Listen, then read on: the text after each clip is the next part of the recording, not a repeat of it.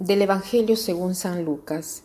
En aquel tiempo fueron a ver a Jesús su madre y sus parientes, pero no podían llegar hasta donde él estaba porque había mucha gente. Entonces alguien le fue a decir, Tu madre y tus hermanos están allá afuera y quieren verte. Pero él respondió, Mi madre y mis hermanos son aquellos que escuchan la palabra de Dios y la ponen en práctica. Hoy Jesús está rodeado de muchísimas personas Tenía una atracción muy grande, mucha gente lo seguía. María, su madre y también sus hermanos, sus primos, lo querían buscar, querían estar con él, pero no pueden porque había mucha gente. Entonces le dicen esto. Eh, y Jesús expresa de una manera como de desprecio, porque pregunta, ¿quién es mi madre y mis hermanos?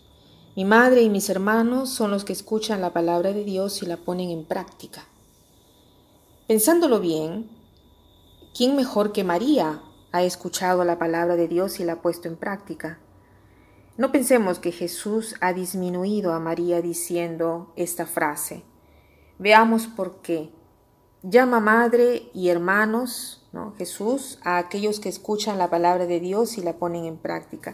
Pensemos en la familia porque la familia es un grupo de personas que no están por casualidad juntos, sino que este grupo de personas están unidos de una manera que va más allá de una unión que podamos hacer nosotros. Están unidos interiormente en el sentido que genéticamente y también como vínculo de sangre, una madre será siempre madre del hijo. ¿no? Yo puedo renegar a un amigo, a mi marido, pero no puedo jamás quitarle a mi hijo el, eh, el hecho de que soy su madre. Es imposible. Este es un vínculo indestructible. Un padre puede renegar a su hijo en el sentido que le dirá, eh, no te considero de ahora en adelante más mi hijo, pero aquel hijo será siempre el hijo de aquel padre tendrá siempre la genética de aquel padre. Ahora, eh, ¿por qué somos padre y madre de Jesús si escuchamos su palabra y la ponemos en práctica? ¿Qué cosa hace el hermano de otro? Se requiere una cierta semejanza, se requiere una genética común. Entonces, ¿cómo hacemos para asemejarnos, para parecernos a Jesús? ¿Quién es Jesús? Jesús es la palabra, es el verbo que se hizo carne. Y cuando yo escucho la palabra de Dios y la pongo en práctica, yo me convierto en verbo encarnado. También yo me asemejo, me parezco a Jesús y asemejándome a Jesús, somos de la misma familia, porque la familia está formada por miembros que se parecen, porque tienen los mismos genes, la misma genética, por lo tanto, hay un elemento en común que crea esta semejanza. Y esta semejanza nos hace ser imagen de Dios, porque Cristo es la verdadera imagen de Dios.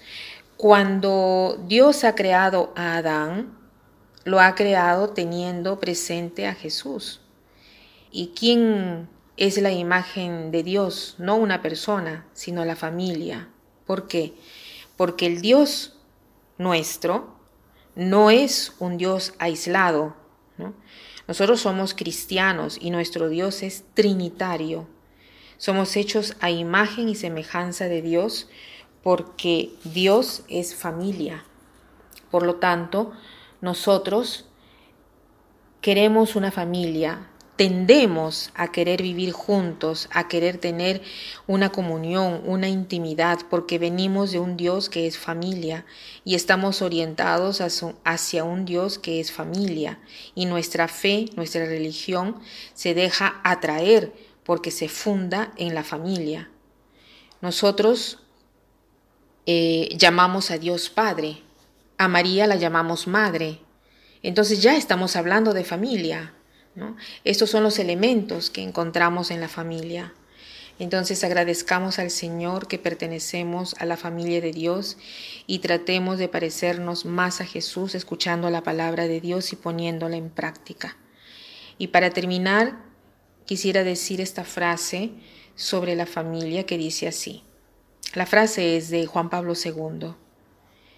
La familia es el espejo en el cual Dios se mira y ve dos milagros que son los más grandes que ha hecho donar la vida y donar el amor. Que pasen un buen día.